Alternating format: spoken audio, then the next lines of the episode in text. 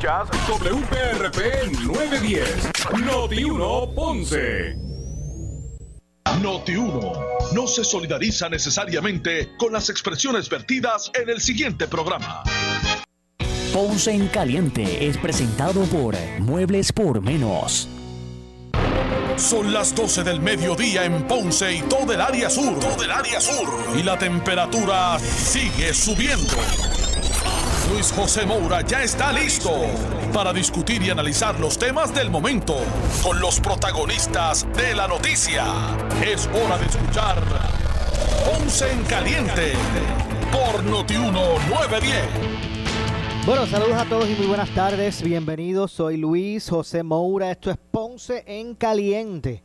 Usted me escucha por aquí por Noti1 de lunes a viernes a las 12 del mediodía, de 12 a 1 de la tarde, analizando los temas de interés general en Puerto Rico, siempre relacionando los mismos con nuestra región. Así que bienvenidos todos a este espacio de Ponce en Caliente. Hoy es viernes, gracias a Dios que es viernes 21 de eh, mayo del año 2021. Así que gracias a todos los que nos acompañan a esta hora. Hay un receso en la vista que está atendiendo las eh, propuestas enmiendas al código electoral. Ya mismito vamos a ir con eso.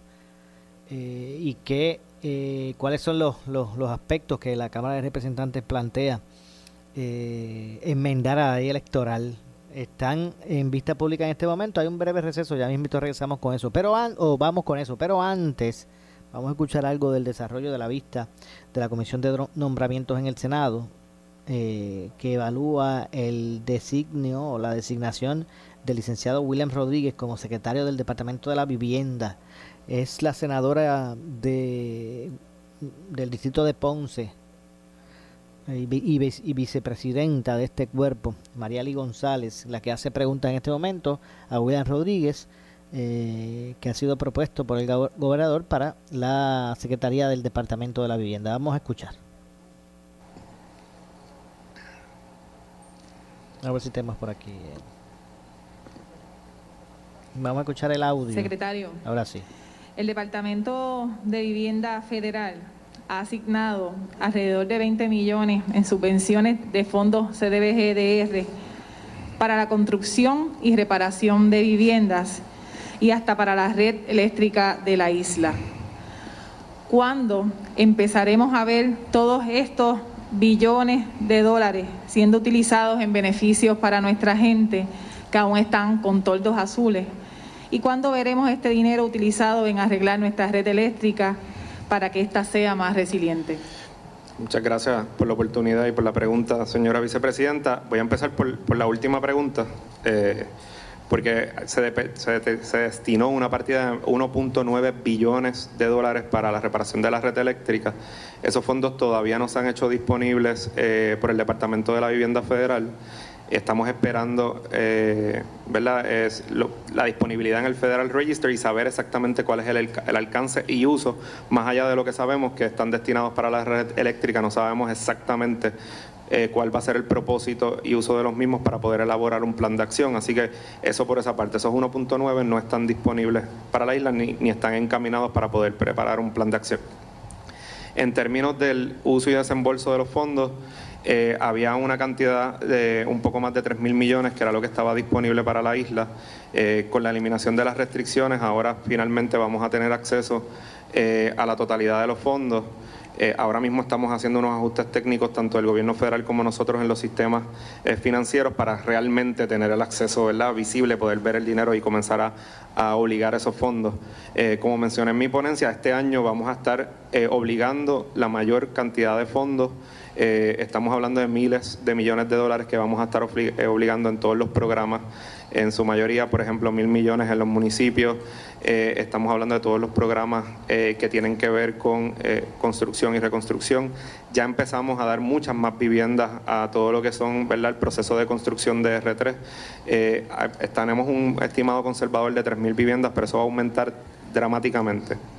Además, en el, término de, el construcción de vivienda, estamos buscando también mecanismos y alternativas de construcción moderna, que sea mucho más eficiente y mucho más rápida la ejecución. Y en términos de los torlos azules, eh, estamos en conversaciones con el gobierno federal para separar una cantidad eh, de fondos particular eh, y, me gustaría tomar tiempo para explicar un poco el tema de los torlos azules, que lo digo en mi ponencia, cuando llego me percato que no hay un número, ¿verdad? Que, que, no hay un estudio, que no hay un número real ni concreto, más allá de un número que se daba de 30 mil desde muy en el inicio del proceso. Eh, y la verdad es que eso pues, no, podía ser así. Eh, comenzamos un proceso de evaluación a través de sistemas de GIS, evaluamos, eh, eso refleja una cantidad de 18 mil los azules. Cuando miramos las solicitudes en el programa de R3 de todos los azules no llegan a 3 mil, entonces hay un desfase. Y entonces no podemos esperar a que las personas lleguen, tenemos que ir a buscarlas. Y por eso vamos a entonces a comenzar a hacer un proceso de identificación. Sometimos al gobierno federal un plan concreto en donde vamos a separar una cantidad de fondos con la ayuda de los municipios para ejecutar de inmediato y poder atender de una vez y por todas eh, mediante un programa concreto para atender el tema de los techos y reemplazo de los mismos. Precisamente eh, la Comisión de Asuntos Municipales y de Vivienda y la de cumplimiento y reestructuración, la cual me honro en presidir. Tuvimos una vista pública el pasado 11 de mayo y en la ponencia del director del presidente de la Asociación de Alcaldes y alcalde de Villalba, Luis Javier Hernández, nos indicó lo doloroso de tener que decir que casi a cuatro años del impacto de dos fenómenos atmosféricos todavía estamos hablando eh, de toldos azules. De la misma manera, la vicepresidenta de la Asociación de Alcaldes y Alcaldesa de Salinas, Carilín Bonilla, eh, que a preguntas de esta senadora afirmó que los municipios han pasado los últimos cuatro años, y cito, manejando el desastre después del desastre, reclamando precisamente que se agilice la reconstrucción la que calificó como un proceso sumamente frustrante por la cantidad de restricciones que se, que se le han impuesto a los municipios ante la desconfianza del gobierno federal en el gobierno eh, de Puerto Rico. En esa vista pública, el alcalde de Villalba estuvo hablando de la posibilidad de establecer un fondo de 500 millones eh, de dólares para la recuperación ¿verdad? con los fondos CDBGDR para atender y, solucionar de una vez y por todas los, casos de vivienda eh, con toldos azules. ¿Cuáles son esas posibilidades de materializar esta propuesta que fue dialogada con usted y cuándo se podría implantar de manera inmediata? Pues nosotros ya sometimos toda la información. Primero tuvimos, tuvimos reuniones con el liderato de Washington eh, para la creación de ese programa, a la misma vez que trabajábamos lo de la eliminación de las restricciones para tener acceso a los fondos. Planteamos eh, sobre eso mismo, esa misma cantidad, sobre 500 millones de dólares para atender el tema de los torlos azules y eliminarlos de la mano de los municipios. Eh, presentamos el programa concreto, nos hicieron un sinnúmero de solicitud de información y de aclaraciones.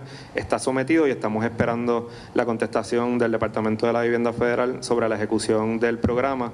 Igual hemos recabado eh, la ayuda de, la asociación y de la federación en ese sentido para que juntos podamos llevar una misma voz y podamos lograr que ese programa se dé y que podamos estar antes de que se acabe.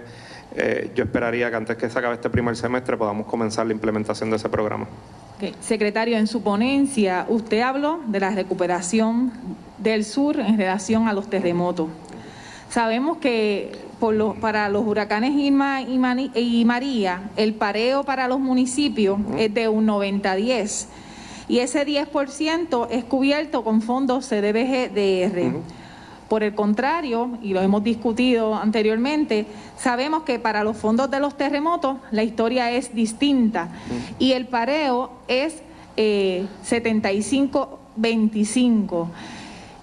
Eh, Ese 25% todavía ¿verdad? no se sabe eh, de dónde eh, van a salir y sabemos de la situación precaria que tienen los municipios a nivel fiscal.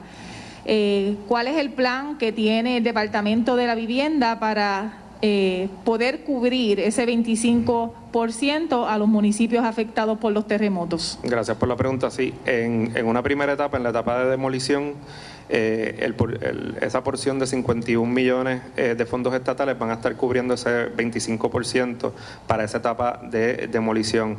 Eh, en términos de los fondos que se reciban para mejoras permanentes y de reconstrucción, vamos a estar solicitando la autorización al Departamento de la Vivienda Federal para usar de la porción de los fondos de mitigación para que se nos permita. Ahora bien, como mencionaba, también hay una cantidad que sin duda eh, fue asignada por el gobierno federal que no, que, no es suficiente. Estamos hablando de los 30 millones que hablé de fondos CDBGDR, eso sin duda este, eh, se van a utilizar como los municipios eh, nos recomienden que lo quieren utilizar en cada uno de sus áreas, pero presumiblemente serán fondos que se utilizarán para la reconstrucción de, ¿verdad? de viviendas y que será hecha por los mismos municipios, de ese ser su interés y, sin duda va a quedar una brecha significativa en el, en el caso de los pareos de los fondos para los cuales vamos a estar utilizando los, fondos, de mitigación, al igual que para la reconstrucción per se, eh, vamos a estar utilizando los fondos de CDBG MIT. Secretario, el Departamento de la Vivienda, con el compromiso de administrar los fondos CDBGDR de manera responsable, eficiente y transparente, construyó su plan de acción para la recuperación ante desastres con el propósito de regir la recuperación y reconstrucción del país. Este plan, en su página 58, especifica que en el 2018 el programa Tu Hogar Renace recibió 216.540 solicitudes, de las cuales 122.314 resultaron elegibles, el 56% aproximadamente. Por otra parte, de acuerdo a la Oficina del Contralor, de Puerto Rico, el Departamento de la Vivienda otorgó múltiples contratos para la reparación de viviendas a través del programa Tu Hogar Renace. Específicamente, otorgaron siete contratos que totalizaban 1.2 billones de dólares. Sin embargo, en noviembre de 2018, la cantidad de quejas sobre vicios de construcción en el programa aumentó a 11.500. Secretario, entonces le pregunto, ¿el Departamento de la Vivienda puede certificar que esos 122.314 solicitudes elegibles fueron casos completados satisfactoriamente? Bueno, yo tengo que contestarle que la, contestación es no, ¿verdad? No en el sentido de, del programa. Voy, a empezar hablando del programa de Tu Hogar Renace. A mí me parece que es un... Eh, y yo creo que es evidente que el programa conceptualmente, eh, desde el punto de vista federal, como se creó, que es el programa STEP, es un programa que no atiende las necesidades. Eh, es un programa que, que lo que pone es un parcho sobre la herida y a veces echa sal en la herida de, los participantes.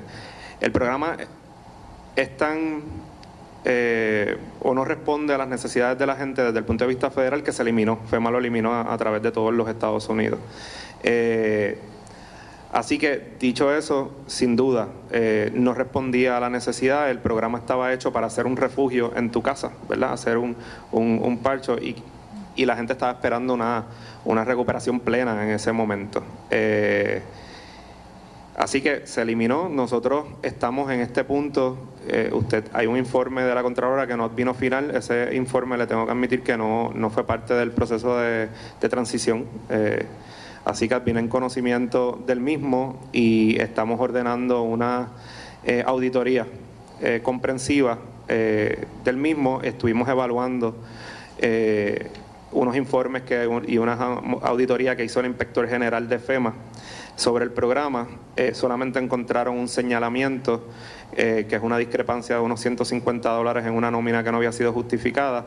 No importa, aunque ellos no hayan encontrado un señalamiento, nosotros hemos ordenado una auditoría eh, sobre el programa y pues, esperamos poder compartir el resultado de la misma con esta comisión y con, con el Senado de Puerto Rico.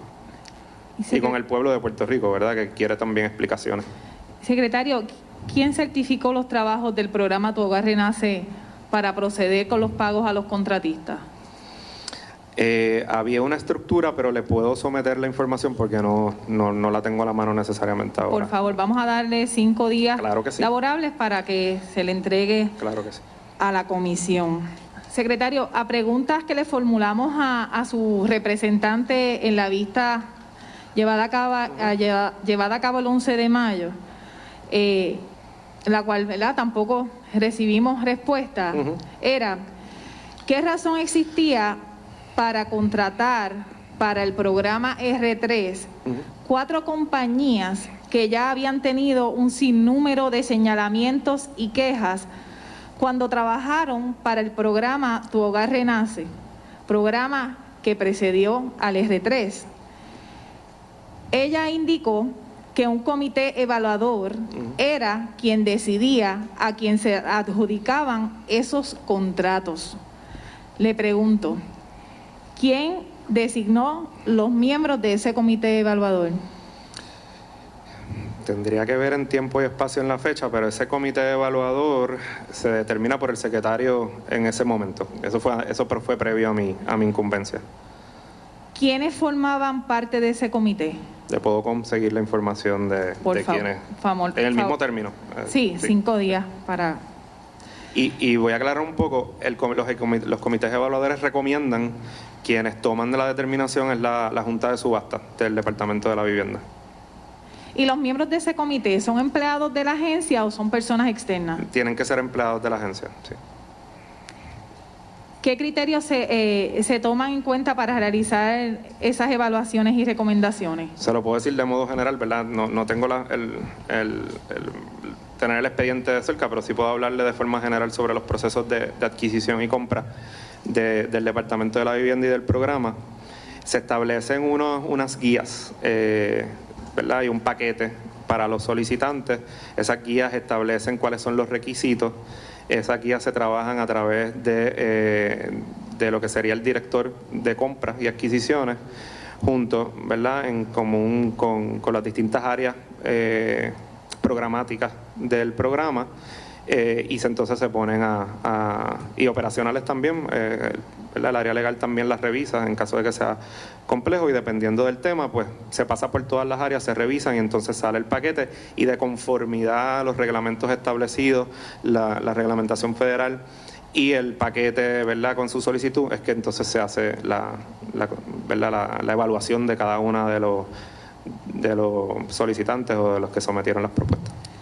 Y secretario, una vez tomada la determinación de la compañía seleccionada, ese comité a su vez eh, remitía su determinación a la autoridad nominadora como una recomendación o su decisión era final y firme? No, la autoridad nominadora no ve, el, no ve el proceso hasta que se le notifica por la Junta de Subasta. El proceso es comité evaluador evalúa hace, hace un informe, recomienda, eso pasa al director de compras, que va a entrar, ellos hacen una, ¿verdad? establecen una línea de competencia sobre cuáles son los mejores. Estoy hablando de un, de un proceso de RFP, porque hay distintos procesos, pero si es servicios profesionales, pues es un RFP, eh, o, servicios mayormente, ¿no? Eh, pasan la línea de competencia y con las, las, compañías o entidades que pasan esa línea de competencia se comienza un proceso de negociación eh, de precios con esas compañías. Una vez eh, el área de adquisiciones y contratación hace la negociación de los precios con esas compañías, recomienda a la Junta de Subasta, basado en el precio y la puntuación, eh, quiénes deben ser las compañías eh, a que se les debe adjudicar la subasta.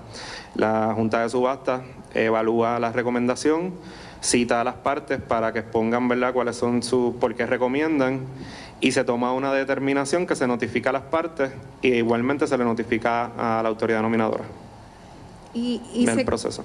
Y secretario, ¿se toman en cuenta el sinnúmero de quejas que llevan ¿verdad? las personas que fueron beneficiadas, entre comillas, de este programa? Se supone que se haga una evaluación eh, de cada una de las compañías y también, bien importante, de cuál es su performance, cuál es su ejecución, cuál es su capacidad y que las mismas eh, tampoco, ¿verdad? No pueden estar eh, desautorizadas para hacer negocios ni en Puerto Rico ni en los Estados Unidos por haber eh, llevado a cabo un mal, ¿verdad? una mala ejecución. Pues mire, que haya incurrido en un default de esas compañías. Secretario, de acuerdo a la Oficina del Contralor de Puerto Rico, se han firmado sobre 200 millones de dólares en contratos para el programa de R3. curiosamente, con las mismas compañías utilizadas para tu hogar renace. Aquí tenemos cuatro eh, compañías que cada una de ellas eh, tiene un contrato de 50 millones de dólares. Por otra parte, eh, pude observar en el Request for Proposal una métrica rigurosa para la evaluación de las 30 propuestas que se recibieron. No obstante, este proceso en este proceso no se incluyó una evaluación de los trabajos realizados para el programa Tu Hogar Renace. Entonces le pregunto, si los trabajos solicitados eran similares, ¿por qué no se incluyó esta evaluación? Bueno, los trabajos, sin duda, no sé, no sé por qué no lo solicitaron, es lo primero. La verdad es que desconozco cuál fue el pensamiento en ese momento. Ahora, sí le aclaro que los trabajos son eh, significativamente diferentes, ¿verdad? Esto es una, son obras de construcción, aquellos eran, no sé cómo ponerlo, reparación, este, no llevaban incluso ni permiso de construcción, esto es construcción formal, construcción autorizada, ¿verdad? Tiene eh, personal eh, especializado, ingenieros en la materia, aquello pues era un, como les digo, un proceso totalmente diferente, el cual yo sin duda no avalo y, no recomiendo ese programa, ni, recomiendo que nunca más vuelva a, formar parte de lo que es la estructura de recuperación, eh, es diferente. Yo lo que sí le puedo decir, es, eh, vicepresidente, es que yo comparto su preocupación eh, y he mandado a hacer eh, monitorías y auditorías a cada una de estas compañías se han encontrado señalamientos mínimos al momento. Seguimos monitoreándolos y auditándolos. Y cuando le hablo de señalamientos mínimos, estoy hablando que en algunos casos falta algún procedimiento estándar que se ha eh, resuelto. Eh, se ha redactado, se ha tomado las acciones correctivas y al momento sobre esas compañías no hay señalamiento, pero hay auditorías que ahora mismo están corriendo y podemos proveerle copia de, de todos esos hallazgos que se han encontrado y cómo los mismos se han resuelto hasta el momento y, las, y obviamente las precauciones que estamos tomando. Pero sin duda, no sé qué pasó por la mente en ese momento y por qué esa no, usted me, está, usted me está diciendo, secretario, que estas cuatro compañías no han tenido eh, ningún tipo de señalamiento, por lo menos no han sido parte de las 11.000, aproximadamente 11.500 eh, eh, quejas de parte de los ciudadanos. En tu renace sí, no, no, sí, sí, sí. La tuvieron. La tuvieron, la tuvieron. Y entonces, es que se me hace difícil entender de si no funcionaron en tu hogar renace, basta con, con visitar los pueblos para, para ver el mal trabajo realizado. De hecho, eh, le ponen el zinc y no le ponen ni siquiera un clavo. Se le filtra todo el agua. Ah. Eh, puertas este, que como no cuadraban, pues le hicieron un roto al piso, le dañaron el, piso de la casa a la gente. Eh, y no es porque nadie me lo cuente, es que yo lo he visto. Y se me hace bien difícil, bien difícil pensar que a través de, ¿verdad? de las vistas que hemos tenido en nuestra comisión, como compañías que fueron un desastre, que trabajaron mal, que se llevaron el dinero y la gente no pudo suplir sus necesidades, ¿cómo vuelve a dársele un contrato y esta vez por 50 millones cada una de esas compañías? Sí, sin, duda, yo no, no, ¿verdad? no, no participé del proyecto, ya yo heredé esa, esa situación, esa contratación. Lo que me restó es evaluar que la contratación se hubiese llevado de conformidad, ¿verdad? conforme a derecho y que el interés que ¿verdad? propietario ahora que tienen ellos y esa relación contractual pues se mantiene. Mi responsabilidad ahora mismo es que los estoy auditando, los estoy monitoreando y si, y si hay alguna falla o algún incumplimiento, señora vicepresidenta, mi compromiso con esta asamblea es que esos contratos se van a cancelar y vamos a, correr un proceso como se tenga que correr cuando haya un incumplimiento de estas compañías. No nos va a temblar la mano.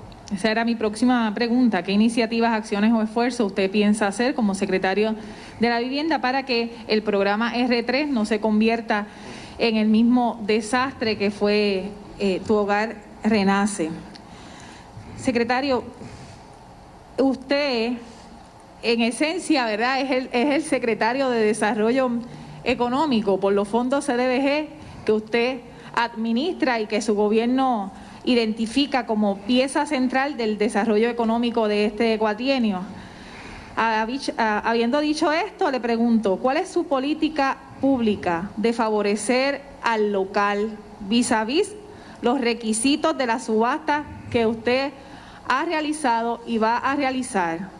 Le pregunto específicamente porque casi todos los gremios profesionales nos han traído quejas serias y reales, eh, porque los requisitos de estas subastas, los contratistas y, desarrolladores locales quedan eh, descalificados y terminan siendo subcontratistas de compañías foráneas que se llevan eh, el dinero de Puerto Rico. ¿Tiene usted un plan para ayudar a nuestros contratistas y empresarios locales? Bueno, escuchamos esa contestación luego de la pausa. Vamos a regresar de inmediato con más de esta vista pública de confirmación para evaluar la designación del licenciado William Rodríguez como secretario del Departamento de la Vivienda. Pausamos y regresamos. En breve le echamos más leña al fuego en Ponce en Caliente. La verdadera autoridad en noticias. Noti 1 por el 630 AM de tu radio y el 94.3 FM. Somos la noticia que quieres escuchar. Las 24 horas te queremos informar. Entérate temprano de la noticia en caliente Noti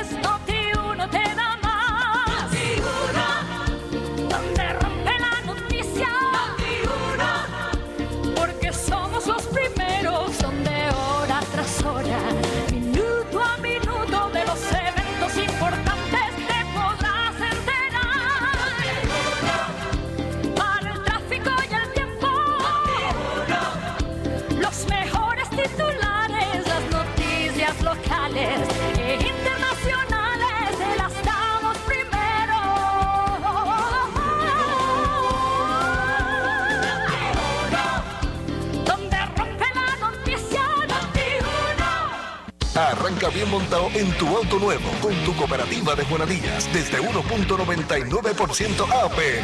¿Oíste bien? Desde 1.99% APR y cero pronto. Llégale a la exhibición de autos del 3 al 22 de mayo en su cruzal del Coto Laurel o comunícate al 787-580-0043 para más información. Sujeto a aprobación de crédito. Ciertas restricciones aplican. Acciones y depósitos asegurados hasta 250 mil dólares por COSE, no por el gobierno federal.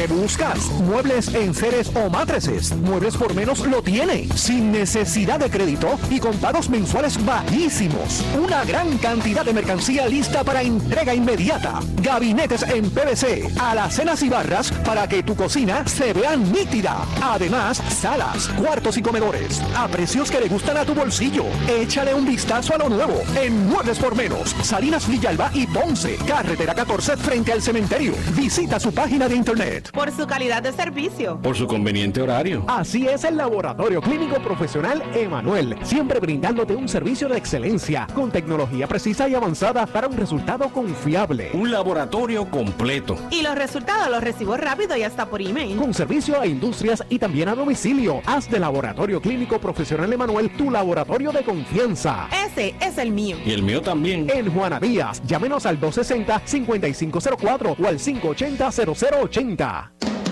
Llega Noti1, un concepto más de pueblo de todo el sur y centro de Puerto Rico, con información de los pueblos, sus costumbres y tradiciones, anécdotas, fechas importantes, entrevistas con alcaldes, historiadores y más en De aquí para el pueblo, sábados de 3 pm a 5 pm por Noti1 910, con la animación de Michael Martínez El Bori, con su fogosidad y eficacia. De aquí para el pueblo, aflorando lo mejor de tu pueblo, te va a gustar. Si buscas variedad en materiales eléctricos de construcción con precios accesibles y con un servicio de calidad, la Eléctrica en Ponce somos tu mejor opción. Nos especializamos en la venta de materiales eléctricos de construcción. Contamos con una gran variedad de materiales y artículos eléctricos para residencias y comercio e industria a los mejores precios y con una atención individual. Llámanos al 787-842-1306. La En Ponce con amplio estacionamiento. 842-1306. Si tienes 40 años o más, la prevención es lo más importante para evitar el cáncer de colon, esófago o estómago. En Advance Endoscopy Center, el único centro de endoscopía ambulatoria acreditado en Puerto Rico, en Ponce Bypass,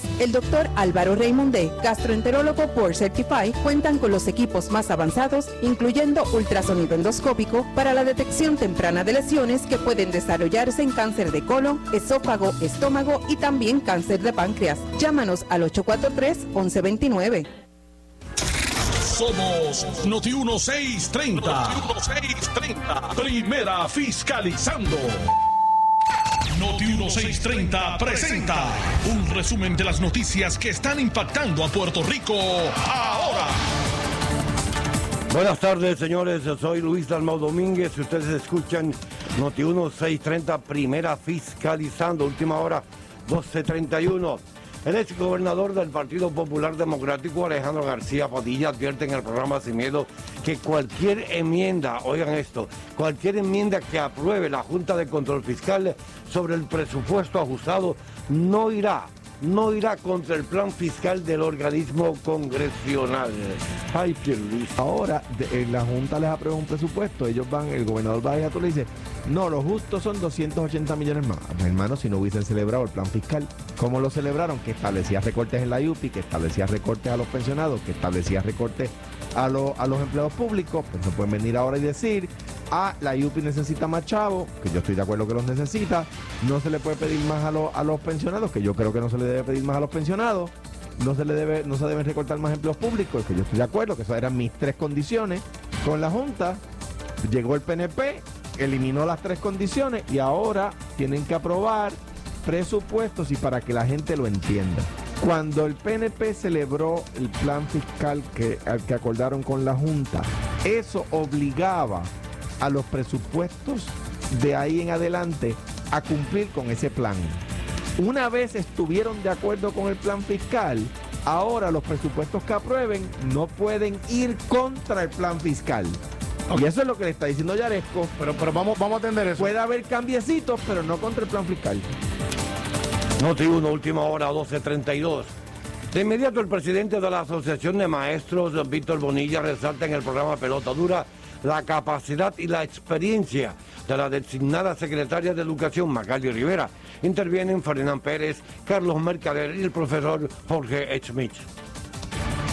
Entiendo que tiene la experiencia. Fue directora regional. Fue directora fue, regional, fue maestra, eh, eh, puede Usted tener... no le conoce ningún logro a ella, o sea, eh, ella pues tiene que tener un récord de trabajo. Como superintendente de escuela di, dicen que eh, fue muy efectivo su trabajo. Okay. También el, en, en, el sistema de retiro para maestros. Pero le pregunto, estuvo... ¿ya ha pasado cuántos días de su nombramiento, de como su designación? 20 y pico, como 21, como, como 3 semanas. No ha sido tiempo suficiente para que ustedes hagan esa evaluación, presidente. Mire, no ha sido eh, tiempo suficiente para que ustedes, bueno, ¿quién es la que está designada? Verdad, vamos a verle, vamos sí, a caerle. Eh, alguna expresión debería haber. Claro. Sí, la, la expresión es vi, ve, verdaderamente con la designada Elba Ponte, yo, este, ya la conocíamos y teníamos la trayectoria.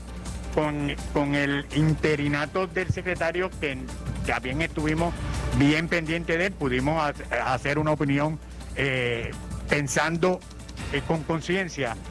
Verdaderamente con la doctora Magali no, no ha sido visible. ¿A usted la presentaron, la presentaron, la nominaron, pero no tuvimos visibilidad en la prensa para nosotros poder. ¿Y no se ha reunido con eh, ustedes? No se ha reunido con nosotros. Y finalmente, el reverendo Gamaliel Ortiz de la Iglesia Discípulos de Cristo del municipio de Bayamón informa sobre la realización este próximo domingo de un encuentro ecuménico sobre la violencia de género con la participación de varias organizaciones. Este próximo domingo, que en el calendario de la Iglesia Cristiana es el llamado Domingo de Pentecostés, uh -huh.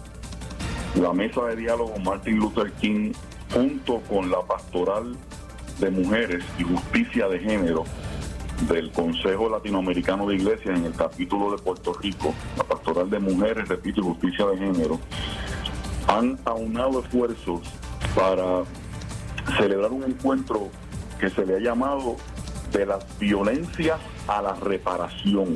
Es un encuentro ecuménico de arrepentimiento y perdón que se va a estar llevando a cabo a partir de las 3 de la tarde. Eso es este domingo. Este próximo domingo 23. ¿Y cómo las personas pueden...? A las 3 de la tarde en la iglesia bautista de Río Piedras y se va a estar transmitiendo Ajá. por las limitaciones, ¿verdad?, en lo que se llama el aforo, uh -huh. de, en la página, a través de la página de Facebook de la mesa de diálogo Martin Luther King, okay. a través de la página de Facebook. Noti 1, última hora, 12.35. En breve 9 le echamos más leña al fuego en Ponce en Caliente por Notiuno 910. Despierta rejuvenecido todos los días y aprovecha los mejores precios que la fábrica de matres Global te ofrece. Llévate tu matres Body Comfort ortopédico con 15 años de garantía con un 65% de descuento y llévate el protector de matres gratis. Además, matres ortopédicos desde 99 dólares. Oferta válida en sus 19 tiendas, incluyendo su nueva tienda en Guayama en el Molino Shopping Center. Financiamiento disponible hasta 60 meses, 0% APR o compra hasta 3 mil dólares y llévate la mercancía la a tu casa sin verificación de crédito. Globalmatres.com 787-837-9000 787-837-9000 por su calidad de servicio. Por su conveniente horario. Así es el Laboratorio Clínico Profesional Emanuel, siempre brindándote un servicio de excelencia con tecnología precisa y avanzada para un resultado confiable. Un laboratorio completo. Y los resultados los recibo rápido y hasta por email. Con servicio a industrias y también a domicilio. Haz de Laboratorio Clínico Profesional Emanuel tu laboratorio de confianza. Ese es el mío. Y el mío también. En Juana Díaz, llámenos al 260-5504 o al 580-0080. ¿Qué buscas? Muebles en seres o matrices. Muebles por menos lo tiene. Sin necesidad de crédito y con pagos mensuales bajísimos. Una gran cantidad de mercancía lista para entrega inmediata. Gabinetes en PVC, alacenas y barras para que tu cocina se vea nítida. Además, salas, cuartos y comedores a precios que le gustan a tu bolsillo. Échale un vistazo a lo nuevo en Muebles por menos. Salinas Villalba y Ponce. Carretera 14 frente al cementerio. Visita su página de internet. El área sur está que quema. Continuamos con Luis José Moura y Ponce en Caliente por el 910 de tu radio. Bueno, estamos de regreso. Soy Luis José Moura, esto es Ponce en Caliente. Usted me escucha por aquí por Noti1 de lunes a viernes a las 12 del mediodía, de 12 a 1 de la tarde, analizando los temas de interés general. Así que vamos a continuar escuchando, vamos a regresar a la vista eh, pública de la Comisión de Nombramientos en el Senado de Puerto Rico, quien evalúa la designación del licenciado William Rodríguez como secretario del Departamento de la Vivienda. Vamos a continuar escuchando. Eh, y entonces no tener que demoler, ¿verdad? Vamos a, explorar las alternativas. Eh, FEMA nos autorizó, estamos en ese proceso por la autorización para demolición y traslado, pero todavía estamos abiertos a que si hay un proceso de mitigación que se pueda hacer para que no haya que, que demoler ni relocalizar, pues, pues así lo vamos a hacer. Así que yo creo que esa determinación no es final, lo tenemos que incluir como parte del plan y comenzar un proceso ¿verdad? de conformidad a, lo instruido por HOT, pero siempre estamos abiertos a que si hay una posibilidad de que entonces el área ya no sea inundable, eh, pues podamos tomar otras medidas eh, que no sean ¿verdad? la más, la más drástica. Sí, pues es una comunidad, ¿verdad?, que, que llevan mucho tiempo juntas y dispersarla y enviarla a diferentes lugares con la incertidumbre que eso crea. Ellos nos hablaron de que se le iba a dar unos títulos de propiedad en otros lugares y algunas otras promesas y nosotros lo que queremos es tener bien claro cuál es el proceso ah, pues para nuestros constituyentes. Pues le explico, ¿verdad? Si fuese a ver, el proceso de demolición se fuese a dar formalmente, se hace una vista pública con todos los residentes, se les explica inicialmente cuál es el proceso de demolición y cuáles serían las alternativas de relocalización en lo que se da el proyecto nuevo. Al este ser un proyecto financiado con fondos de FEMA, ¿verdad? Y con pareo de fondos de CDBGDR, sería la reconstrucción de un proyecto con la misma cantidad de unidades, garantizando, no como, ¿verdad? Otros proyectos que no son por esta naturaleza, aquí FEMA te da para la reconstrucción de la misma cantidad de unidades. Así que estaríamos haciendo un proyecto que sea para los mismos residentes, en donde se muevan esos residentes al proyecto nuevo y en lo que se da el proyecto nuevo, pues se les ofrecen distintas alternativas. Vales de sección 8 eh, para relocalizarse en otra área y viviendas en otros proyectos de vivienda pública.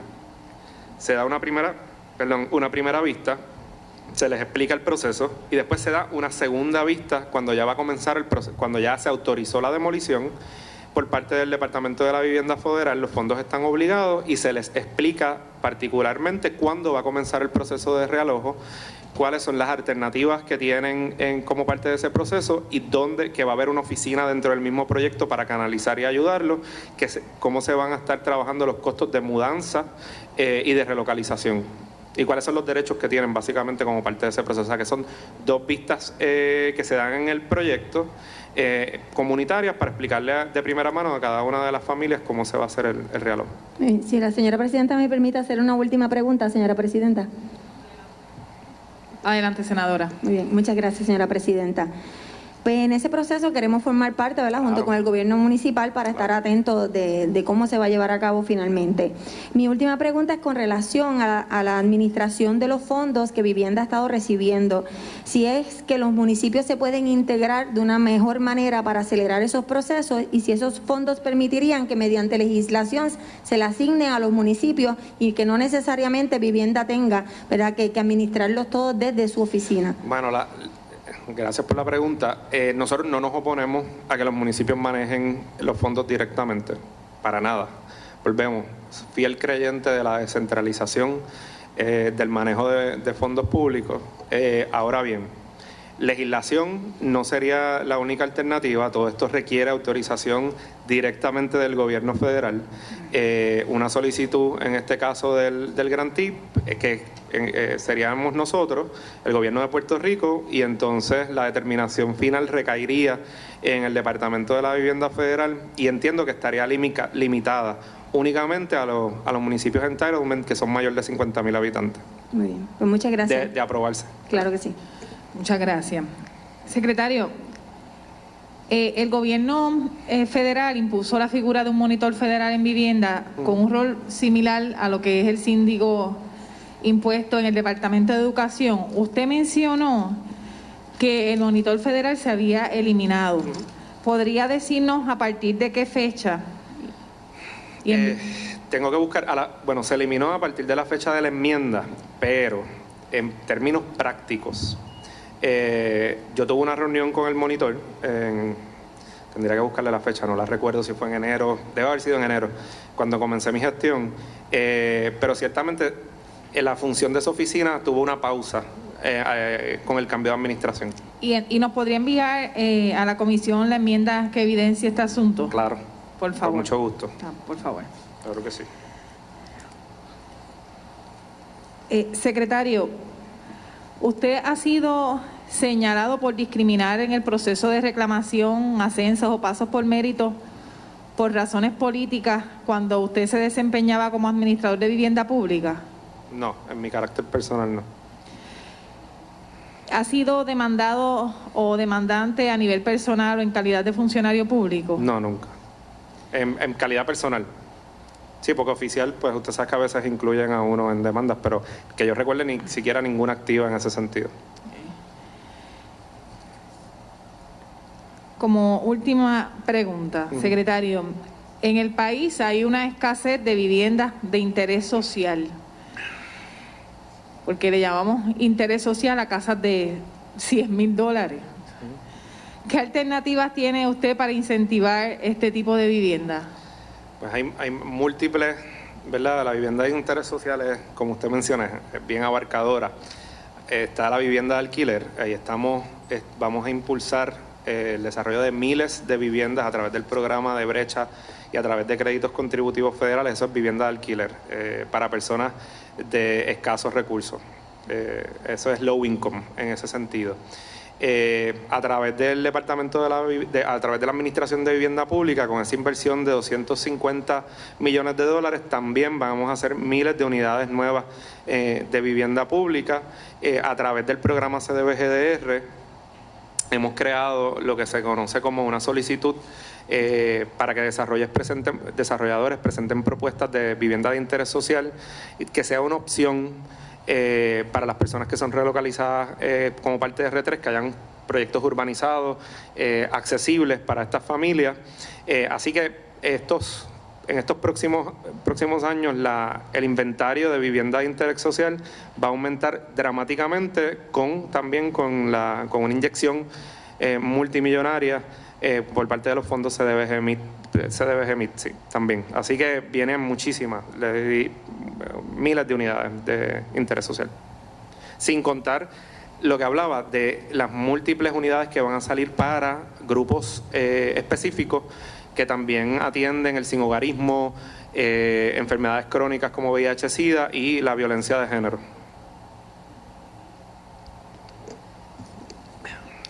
Secretario, ¿nos podría enviar eh, la lista de dónde se van a estar realizando este tipo de trabajo por municipio? Eh, podemos tener una proyección porque hay algunos que están siendo objeto de, de adjudicación en procesos competitivos, así que todavía hasta que no se adjudique por parte de la Autoridad de Financiamiento eh, de la Vivienda, que son los de los créditos contributivos, pues no vamos a saber exactamente si sabemos la cantidad estimada que vamos a poder cubrir eh, de unidades, pero le podemos decir los que están presentados, los, ¿verdad? Los proyectados. Por favor. eh, con la cantidad de unidades que estamos proyectando y los que están presentados los- a través de toda la isla. Por favor, secretario, hacérselo llegar a la comisión de nombramiento. Claro que sí.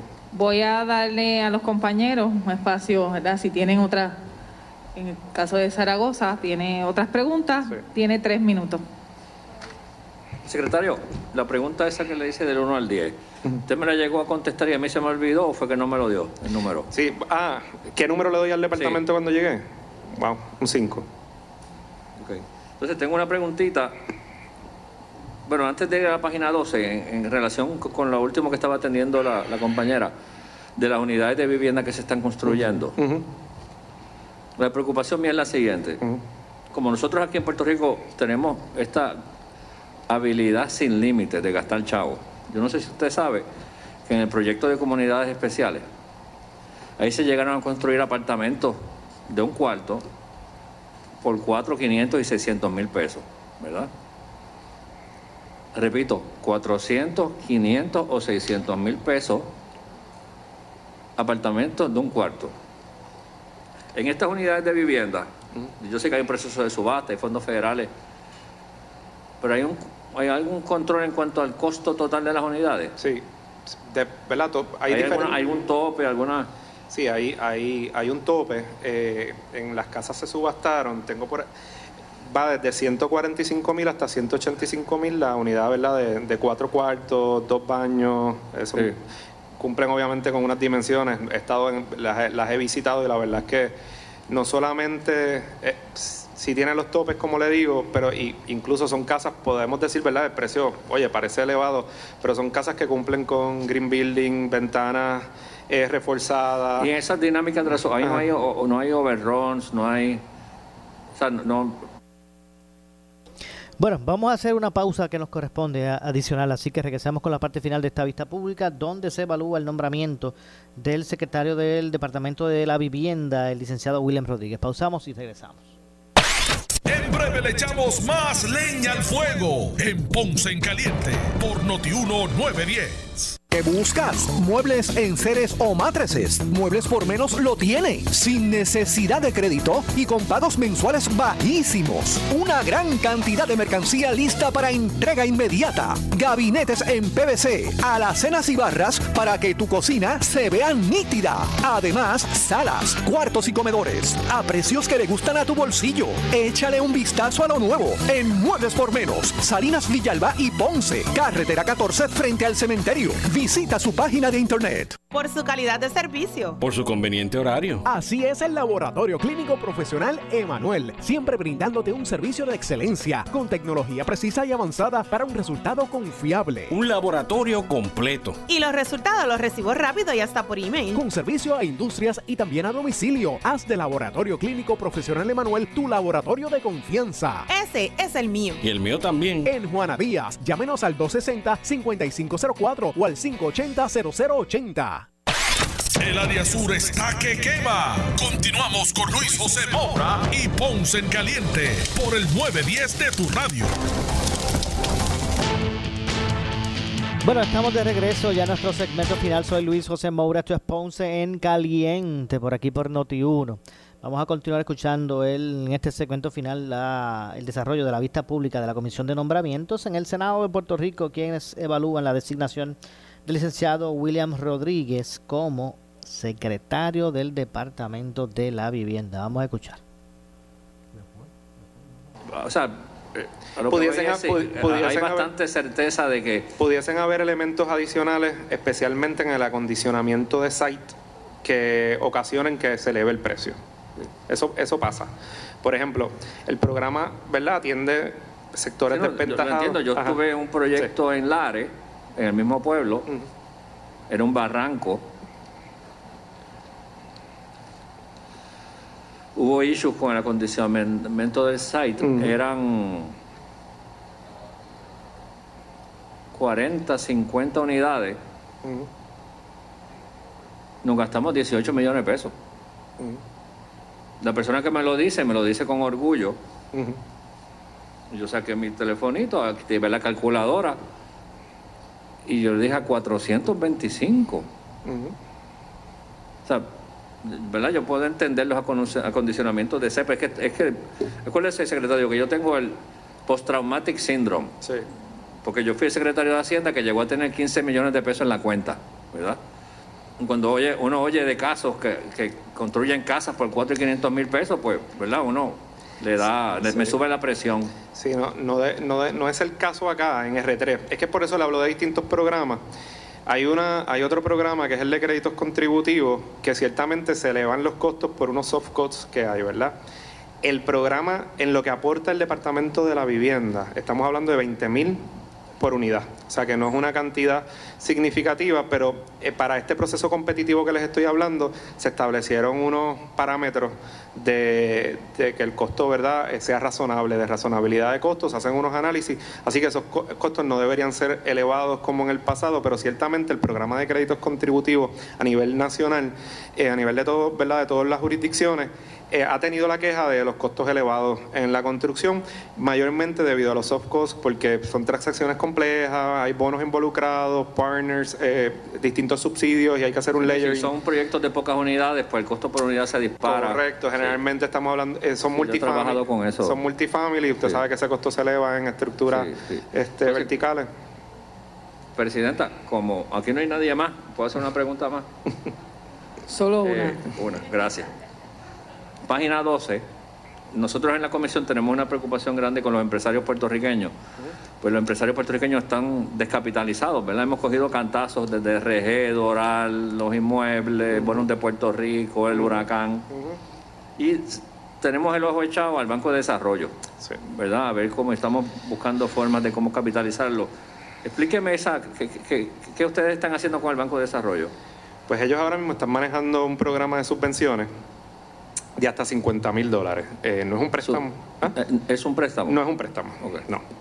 Sí, esa es la que, eh, la que aplican las empresas que sufrieron daños con el huracán o... Correcto, correcto. Y, y sí, hemos tenido distintas discusiones buscando alternativas dentro de los fondos CDBG eh, o CDBG MIT para buscar la manera de que, de que el banco ¿verdad? pueda tener algún tipo de, de liquidez. Obviamente, todos estos fondos son restrictos y tienen, ¿verdad? tienen que estar atados al huracán, así le- que le- se este- buscan esto- alternativas. esto es una segunda parte de la misma pregunta.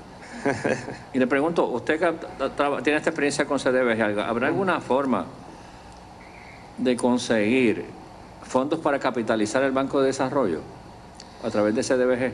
Lo que ¿A- pasa- ¿Algún uso que uno pueda...? Pu- pudiese pasar, lo que pasa es que la restricción hay que analizarlo todo desde el punto de vista de que cumpla con los objetivos nacionales de CDBG y que esté atado al, al huracán, ¿verdad? Directamente Sí. atado a los huracanes.